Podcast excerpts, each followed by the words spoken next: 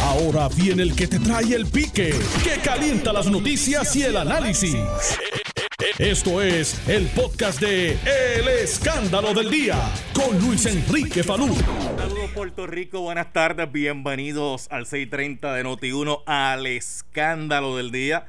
Les saluda Luis Enrique Falú. Hoy es martes 24 de noviembre de 2020. Muchas gracias por estar con nosotros en la tarde de hoy. Bueno, como ustedes ya saben, tempranito eh, adelantamos a través de las redes sociales que el panel sobre el fiscal especial independiente tomó la determinación de no presentar cargos criminales en el caso del el chat, el famoso chat de Telegram. Eh, el documento que tiene sobre eh, más de 30 páginas, 35 páginas para ser específico la resolución, eh, plantea en la misma, ¿verdad?, la base para esta determinación del FEI.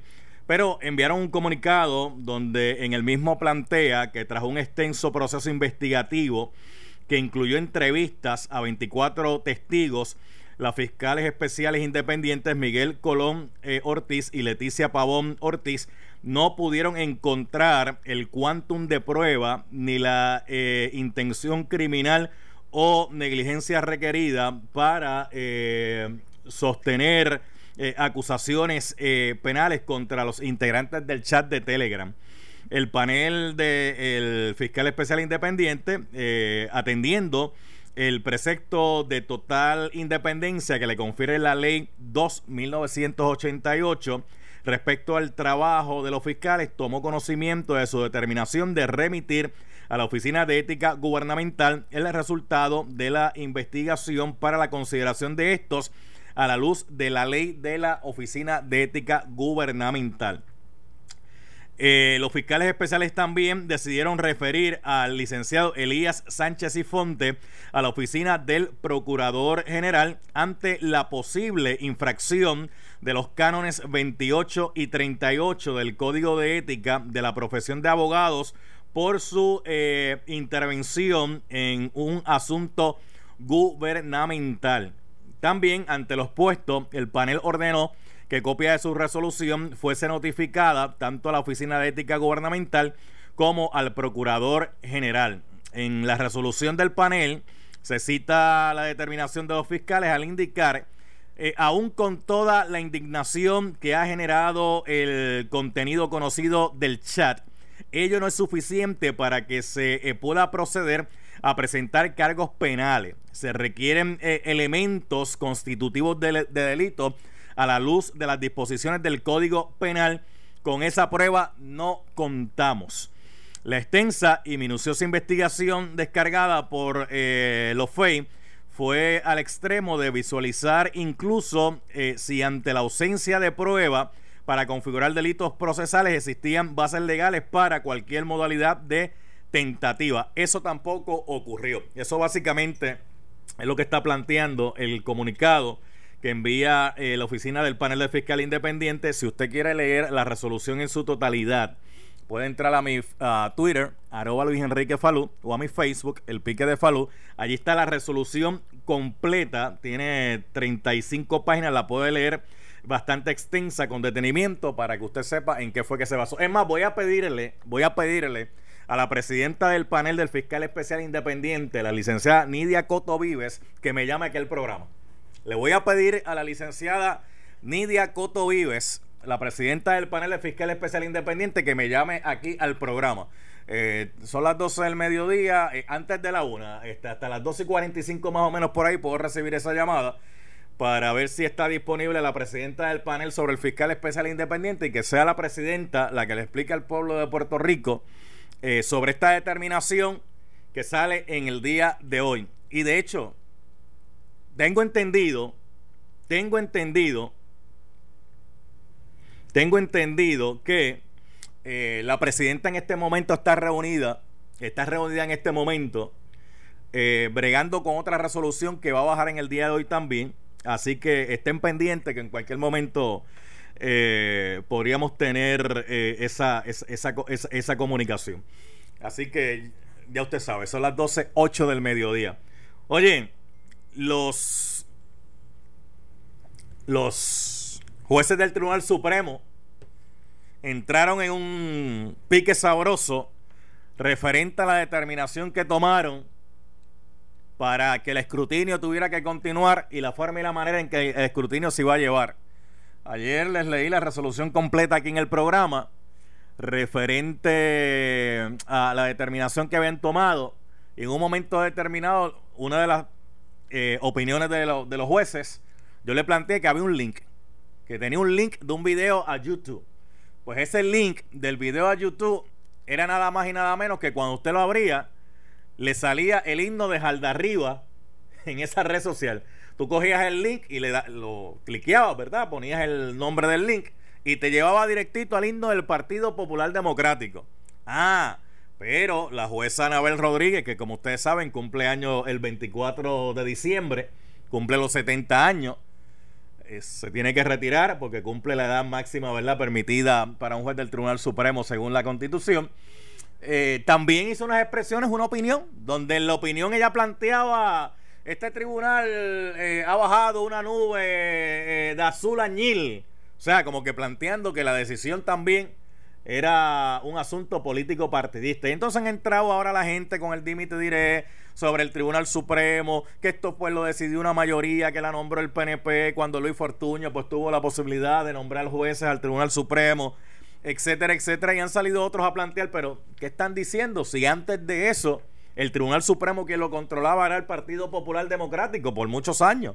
Ese era el planteamiento que se hacía aquí, que el tribunal eh, lo controlaba el Partido Popular Democrático y que allí pues se decidía eh, más bien eh, acorde, ¿verdad? En casos importantes a favor del Partido Popular. De hecho, no es la primera vez que el Tribunal Supremo tiene que intervenir eh, a último minuto en una controversia como esto. El caso de los pibazos, los famosos pibazos, tú recordarás, era ese voto donde Pedro Rosselló se enfrentaba a Aníbal Azodo Entonces la gente votó de una forma que le llamaron los pibazos. Y el juez presidente del Tribunal Supremo no estaba en Puerto Rico. De hecho, se tuvo que eh, solicitarle que regresara a la isla para que el tribunal eh, se reuniera y entonces tomar la determinación sobre ese famoso voto eh, de los pibazos, que se le dio paso y eso permitió entonces que Acevedo Vila se convirtiera en gobernador de la isla frente a Pedro Rosselló. ¿Por qué el máximo foro judicial tiene que intervenir en estas controversias? Porque mire, para empezar, no es cualquier tipo de controversia. Esto es una controversia que para eh, nuestro pueblo es sumamente importante. Estamos hablando de las elecciones generales. Hay mucha gente todavía que a este momento está con el proceso, con el proceso y el asunto eh, de saber quién ganó y quién no ganó. Porque de hecho, todavía hay escaños para el Senado, escaños para la Cámara, hay escaños para alcaldía que todavía no se sabe ciencia cierta. Y el escrutinio pues se lleva a cabo con el propósito eh, la diferencia entre la gobernación, pues ya eso está establecido como tal, pero todavía hay otros casos. De hecho, ayer el Tribunal Supremo de Puerto Rico acogió unas eh, peticiones que se hicieron de dos casos. Una sobre la certificación de Miguel Romero, que el tribunal prácticamente plantea eh, que sí, que las va a ver, y referente también a la revisión del movimiento Victoria Ciudadana sobre la certificación de la Comisión Estatal de Elecciones. Ahí, ahí, fueron dos, eh, una resolución con dos certificaciones distintas. Mire, era el mandamos de Miguel Romero contra Carmen Yulín Cruz. Ese mandamos eh, lo llevó Miguel Romero al Tribunal Supremo, donde le está solicitando al Tribunal Supremo su intervención para que le ordenen a la alcaldesa saliente de San Juan, Carmen Yulín Cruz Soto, que tiene que crear el comité de transición y tiene que participar del comité de transición según establece la ley. Ese es uno de ellos. Pero en otro, el movimiento Victoria Ciudadana eh, también eh, llevó el caso al Tribunal Supremo, donde está planteando que la certificación que le dieron a Miguel Romero debe ser revocada. Y el Tribunal Supremo, en ese caso también, eh, pues autorizó la revisión de ese caso de Movimiento Victoria Ciudadana versus la certificación de la Comisión Estatal de Elecciones, que de hecho eh, se va a estar viendo eh, próximamente, así que pendiente que en cualquier momento también podría bajar esa determinación, donde en la misma, donde en la misma le han dado participación eh, a Manuel Natal, le han dado participación a Manuel Natal para que pueda argumentar. Y usted dirá, pues, que saca Manuel Natal Arbelo con argumentar en este caso de la certificación y en el caso sobre la transición de San Juan. Mire, eh, tiene un espacio bastante importante para poder someter argumentos para la decisión que va a tomar el Tribunal Supremo de Puerto Rico en ese caso. Así que pendiente sobre, sobre el particular. Ayer hubo un caso que le para los pelos de punta a cualquiera y fue que un instructor de surfing en el área de Luquillo, específicamente en el área de la pared, lamentablemente fue asesinado. Este instructor tenía su negocio allí. De hecho, en algunos momentos eh, pudimos interactuar con él. Y pues daba clases allí. Eh, hay otra persona que tiene otro negocio también donde también alquila tablas de surfing.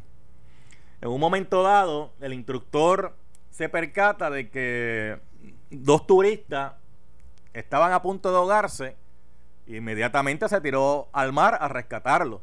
Y va y lo rescata y lo saca del mar y le dice a su competidor, a la otra persona que también alquila tablas allí, le dice, mira, tienes que estar más pendiente a la gente que tú le alquila tablas, chicos, esa gente ahí por poco se iba a ahogar y tú no, tú no hiciste nada, tuve yo que intervenir y se formó una discusión. Bueno, en la discusión, la otra persona, el otro comerciante que alquilaba tablas, fue y buscó un bate y le entró a batazo. Y lamentablemente le quitó la vida. Lamentablemente murió. Caso que ha consternado pues, a toda la gente de Luquillo, del área de la pared y todos los que conocían a, este surfer. Las autoridades fueron a la casa del imputado y le van a radicar los cargos correspondientes. ¿Qué nos pasa a Puerto Rico? Este caso nos llama la, sobremanera la atención por la forma y la manera que se da. Pero hace unas semanas atrás estábamos hablando del caso de una persona que fue a un restaurante en el área de, de este de Puerto Rico y en una discusión también el dueño le dio un puño a la persona, la persona cayó al piso, se dio con un canto de metal y también perdió la vida. O sea, ¿cuál es la respuesta aquí a los problemas? Hoy en día no es hablar, no es dialogar, no es buscar la forma y la manera de que se puedan resolver, sino de esta forma y de esta manera. Después nos preguntamos por qué estamos como estamos. Mire, esa es la orden del día, la violencia en Puerto Rico. La violencia no solamente son los tiroteos que usted escucha todas las noches, que de hecho, aquí hay áreas en Puerto Rico, aquí hay áreas en Puerto Rico donde lamentablemente todas las noches se escuchan tiroteos. Una cosa increíble. Y para pasar al próximo tema, para pasar al próximo tema, no se puede bajar la guardia con la situación del COVID-19 no se puede bajar la guardia. Bien importante seguir utilizando la mascarilla de manera correcta, tapándose la boca y la nariz en todo momento. Esto no es opcional que me la pongo ahora, ahorita no, eh, me la subo, me la bajo, este, no es opcional. De hecho, la gente que se pasa manipulando la mascarilla, eh, bajándosela y subiéndola, lo que están es poniendo la misma mascarilla a bacterias. Porque cada vez que usted se la, se la toca, es más, póngase pintura en la mano en algún momento para que haga un ejercicio. Póngase pintura en la mano y funcione como normalmente usted funciona. Para que usted vea después cuando vaya a ver la mascarilla, va a ver cómo la tiene toda manchada. Porque inconscientemente mucha gente se pasa, me la sube o me la bajo, me la estoy traqueteando aquí en la nariz para que no se baje. Cuando eso trae un ajustador, si es de tela, eh, debe tener un ajustador que de hecho los venden ya por ahí para que le ajuste la nariz y no se le esté bajando la mascarilla. Pero no solamente la mascarilla. La mascarilla es una de las herramientas para prevenir. El distanciamiento físico tiene que ser de seis pies. En áreas abiertas le va a funcionar porque el aire circula y recircula. En espacio cerrado, si el aire no tiene una recirculación externa y es el mismo aire que está entrando y saliendo, que está entrando y saliendo, y usted no guarda la distancia, usted se está exponiendo. Porque el virus aunque sí cae al suelo en algún momento determinado, no es isofacto que salió y cayó. Puede mantenerse un periodo de tiempo en el aire. Por eso, si usted utiliza un face shield, la máscara esta transparente que la gente se pone, y no se pone la mascarilla, usted no está adelantando mucho. No está adelantando mucho porque si está en el ambiente, usted respira, los espacios abiertos que tiene el face shield va a permitir que entre el aire. ¿Para, qué lo ayuda para el face shield? Si usted no tiene la mascarilla. Ah, que si usted hable es de los que cuando habla le tira un aguacero a los demás, que el aguacero no les llegue porque se, se queda en el, en el plástico. Pero eso no evita que usted pueda aspirar el aire en el ambiente. Eso lo que evita es que usted le tire los, salivazos este, a la otra persona. Pero no impide que usted aspire el aire en el ambiente. Y si el virus está en el ambiente, por ahí se por ahí se le va a colar. Pero seguimos haciéndolo de esta manera porque, pues, hasta que no nos toca, no nos toca. Hasta que no nos toca, no nos toca. Y es triste que haya gente que para que tome unas medidas de previsión y tomen unas medidas para proteger a los demás, tengan que vivir la experiencia de contraer el virus o caer en el hospital. Y si tienen que esperar a eso, estamos en la semana de acción de gracias. Eso debe ser todos los días, pero en esta, hemos sacado esta semana, ¿verdad? A nivel calendario para que demos eh, una acción de gracias. Y las familias se van a reunir. Es lo que se hace siempre. Pero este año se le está pidiendo a la gente un tanto de sacrificio. Este año que sea un poco diferente. Que las reuniones se hagan de otra forma y de otra manera, de manera virtual. Que se haga de manera que usted no tenga un bullicio en su hogar. Que vayan poca gente, 5, 6 máximo. Y aunque estén 5 o 6 máximo, con la debida distancia. Pero todavía hay gente por ahí, Nelson, que dice, no, este año es igual. Entonces, nos enfocamos en las reuniones familiares para evitar el contacto comunitario. El contacto comunitario es que el virus está entre nosotros.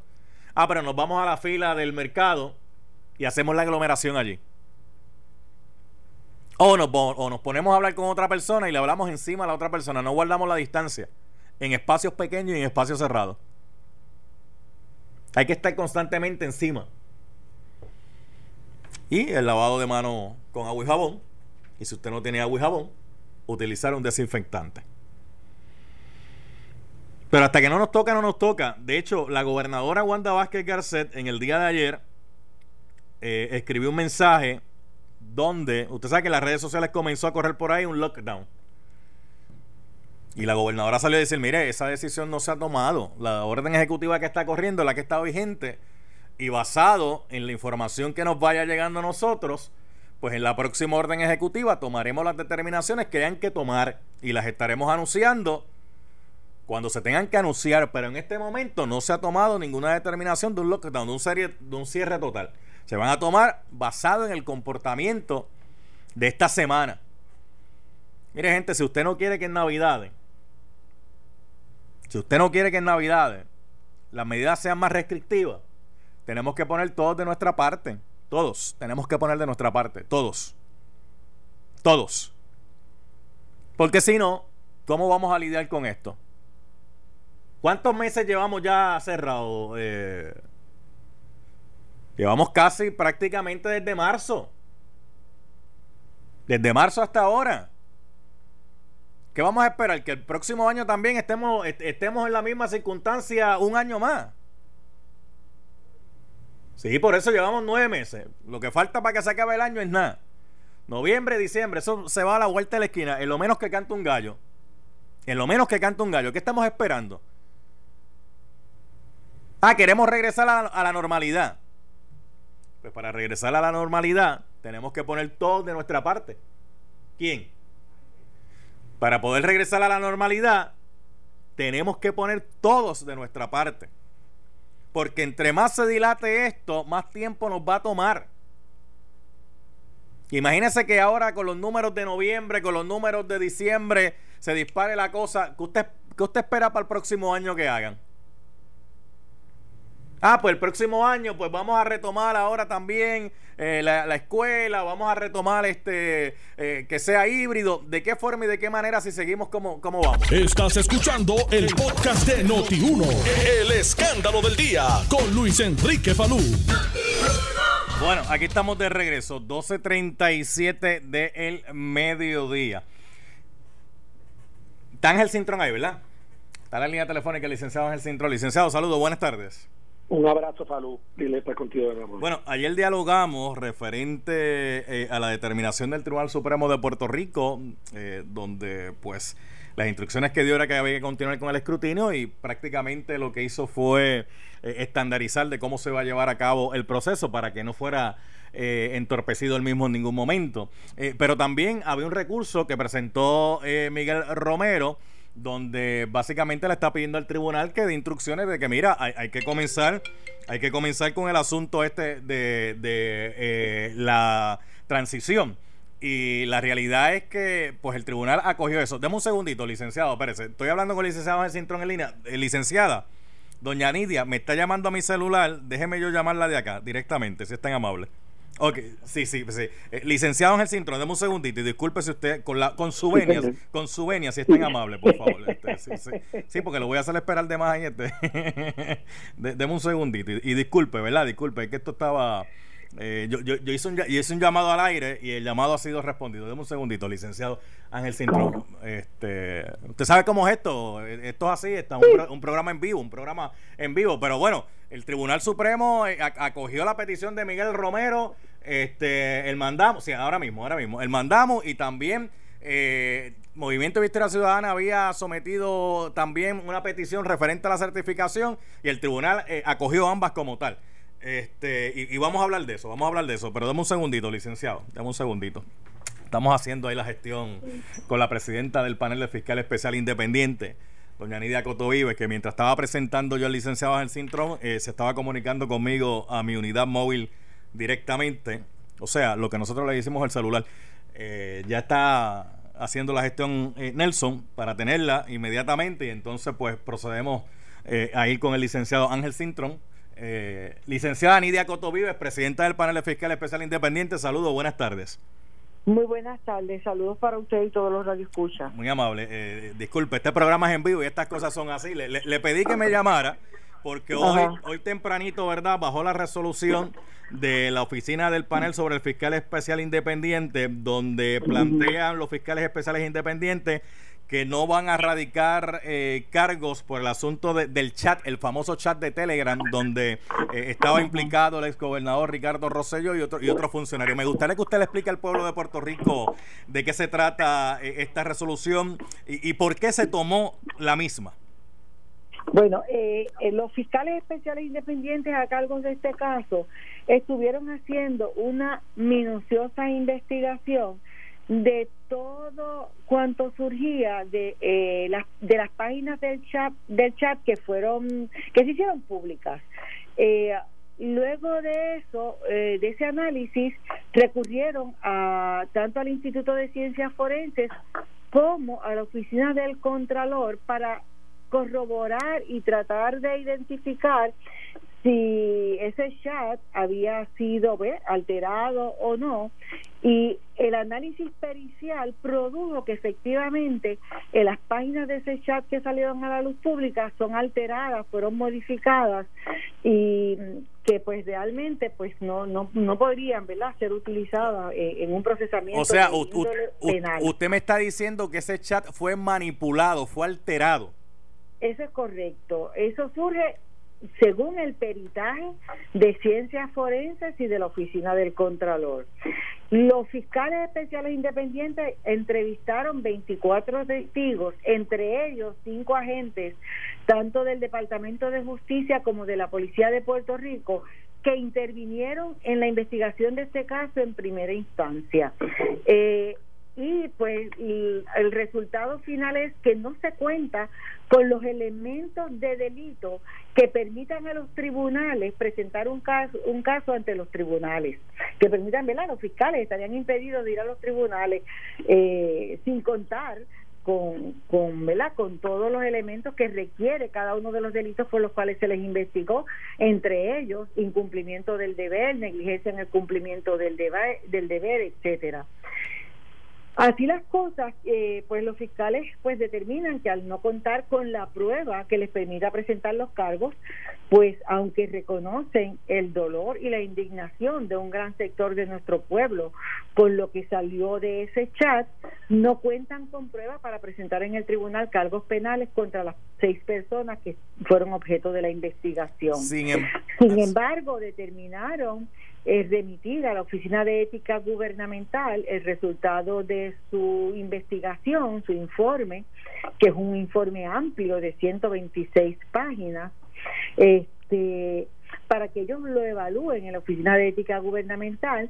Igualmente fue referido por una posible infracción a los cánones de la de la profesión de abogado al licenciado Elías eh, eh, Sánchez, y Fonte por considerar que pudo haber incurrido en violaciones éticas, específicamente en cuanto a los cánones 28 y 38 de ética profesional se refieren. La investigación que hizo el Departamento de Justicia eh, y que le sometieron a la oficina del panel de fiscales independientes, ¿cómo usted podría catalogar esa investigación?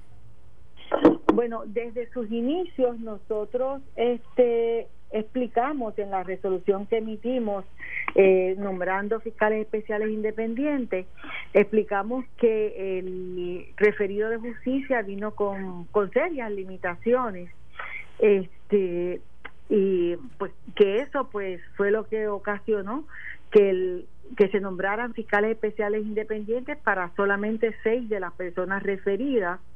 Los fiscales eh, se toparon con que de las declaraciones juradas que refirió justicia de las cuales este podría colegirse que hubiese habido alguna alguna comisión de delito de estas seis personas al entrevistarse los testigos las personas los declarantes pues las declara excepto una todas las demás declaraciones juradas estaban apoyadas en el contenido del chat. O sea que que el conocimiento que tuvieron los declarantes para decir que se sintieron pues intimidados o amenazados provenía del contenido del chat, no porque hubiese un hecho eh, que les constara de propio personal conocimiento o que hubiesen sufrido algún tipo de, amenaza o, o, que hubiesen tenido conocimiento de alguno de esos hechos previo a que se hiciera público el contenido del chat. Licenciada Nidia Cotovives, presidenta del panel del fiscal especial independiente, ¿por qué esta resolución sale en el día de hoy? ¿Por qué baja en el día de hoy? Mucha gente se podría preguntar, oye, ¿por qué no salió esto antes de las elecciones? Bueno, porque los casos, pues, ¿verdad? Están con unos términos legales. Aquí esto no, o sea, los términos legales son específicos, o sea, los fiscales tienen unos términos para hacer un informe, pero eh, pero más allá de eso, o sea, nosotros no tenemos nada, absolutamente nada que ver con, con elecciones ni nada, ni nada de eso. Los casos eh, nosotros los terminamos y cuando se terminan se dan a la luz pública. Estaba dentro de los términos de los fiscales eh, el hacer el informe eh, desde ¿verdad? Desde la época en que fueron las elecciones, desde los días de las elecciones, y su término venció el día 10 de noviembre, o sea, no venció antes del día 3 de noviembre. Eh, pero además de eso, mira, ninguna de las personas involucradas en el caso del chat este estaba era candidato a ningún puesto eleccionario tampoco, o sea, este se puede se puede especular eh, la mala fe pero yo le pediría al pueblo de Puerto Rico que confiemos en la buena fe de los funcionarios públicos y de una institución que por más de 32 años ha servido bien al pueblo de Puerto Rico y que ha prevalecido, que los casos se llevan con tal seriedad, que ah. hemos prevalecido en el 90% de los casos que presentamos ante los tribunales. Este caso fue analizado por los miembros del panel y luego fue analizado por los fiscales. Este, se fue muy minucioso eh, se, eh, se evaluó, se consideró de todos los ángulos posibles de la ley, hasta los delitos fueron se fueron considerados hasta los grados de tentativa. Y no se contaba con los elementos delictivos ni tan siquiera para procesar en grados de tentativa. Así que eh, el análisis está ahí, hay un informe extenso, completo, que está disponible, ¿verdad? Para que sea examinado por aquella persona que así lo interese. Mire, para finalizar, porque obviamente tengo otras entrevistas esto y yo sé que usted también está sumamente ocupada en este asunto. Usted me planteó que ese chat en algún momento fue manipulado. La, usted están planteando que pues las participantes del chat, eh, de los que estaban señalados, pues los fiscales no encontraron eh, para probar un delito como tal, no encontraron esa evidencia para probar un delito. Pero ¿y qué va a pasar con el que manipuló el chat? O los que, o, los que manipularon el chat, ¿qué va a pasar con eso? Pero es que desconocemos quién manipuló el chat. Nosotros no tenemos prueba de quién lo manipuló. Pero tienen prueba de que sí fue manipulado. Tenemos prueba de que fue manipulado porque eso nos dicen los peritos de ciencias forenses y del contralor. Pero, pero no sabemos quién fue quien lo manipuló. Mm. Licenciada, yo voy a seguir dialogando con usted más adelante, porque yo sé, yo sé que usted está bien eh, ocupada en otros asuntos, ¿verdad? Que de hecho, este así nos lo había indicado. Como siempre, muy amable y muchas gracias por haber estado con nosotros y espero poder dialogar con usted más adelante con un poquito más de calma. Con, con mucho gusto porque eh, pues me interesa siempre que el pueblo de Puerto Rico conozca las determinaciones y en qué están fundamentados los casos cuando se resuelven. Así que siempre estoy disponible para orientar al pueblo cuando así se me requiera. Ok, ok.